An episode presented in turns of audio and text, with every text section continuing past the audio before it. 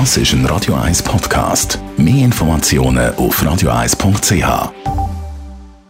Mit der Unterstützung von Ihrer Raiffeisen. Es ist 9 Uhr. Radio 1, der Tag in 3 Minuten. Mit dem Alles Kral. Der Nationalrat gibt grünes Licht für eine zweite Kohäsionszahlung an die EU. Die Schweiz soll 1,3 Milliarden Franken an die EU-Länder zahlen, allerdings unter einer Bedingung. Wie der Ständerat legte der Nationalrat fest, es solle kein Geld fließen, wenn und solange die EU diskriminierende Maßnahmen gegen die Schweiz ergreift.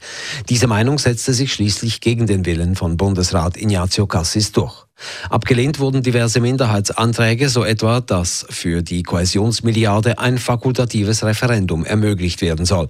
Das Geschäft geht nun zurück an den Ständerat. In der niederländischen Stadt Utrecht hat ein Mann drei Menschen erschossen und fünf weitere teils schwer verletzt. Der Mann konnte nach der Tat in einem Tram am Vormittag zunächst flüchten.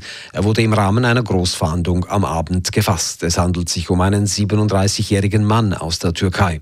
Unklar sind die Hintergründe der Tat. Die Behörden in den Niederlanden gingen von einem terroristischen Motiv aus und riefen die höchste Terrorwarnstufe aus. Später wurde auch ein Beziehungsdrama nicht ausgeschlossen. Der Verhaftete hat ein langes Vorstrafenregister.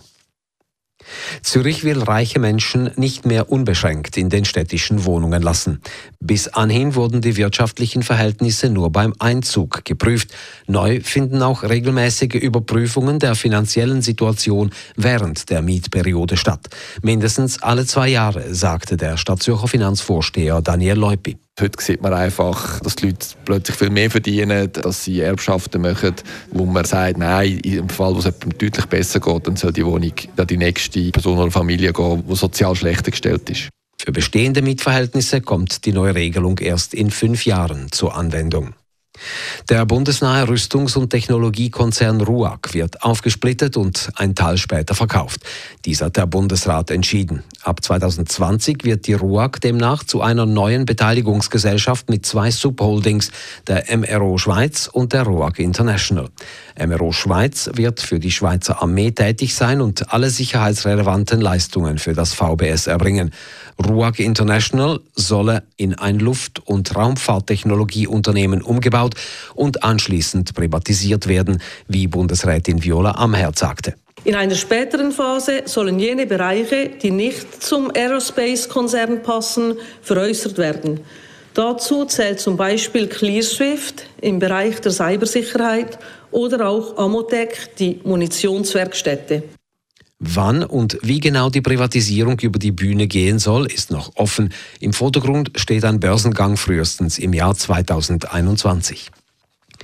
Der schon zweimal abgelehnte Brexit-Vertrag wird dem britischen Unterhaus nicht in der genau gleichen Form ein drittes Mal vorgelegt. Dies sagte Parlamentspräsident John Bercow, der sich dabei auf ein Gesetz aus dem 17. Jahrhundert berief. Die Vorlage müsse substanziell abgeändert werden.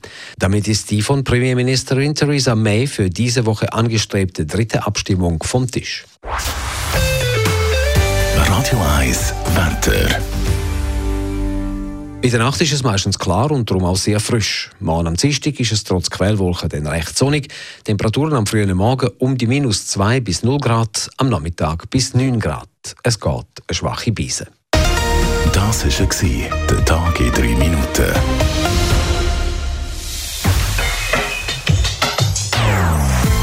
Non-Stop Music auf Radio 1.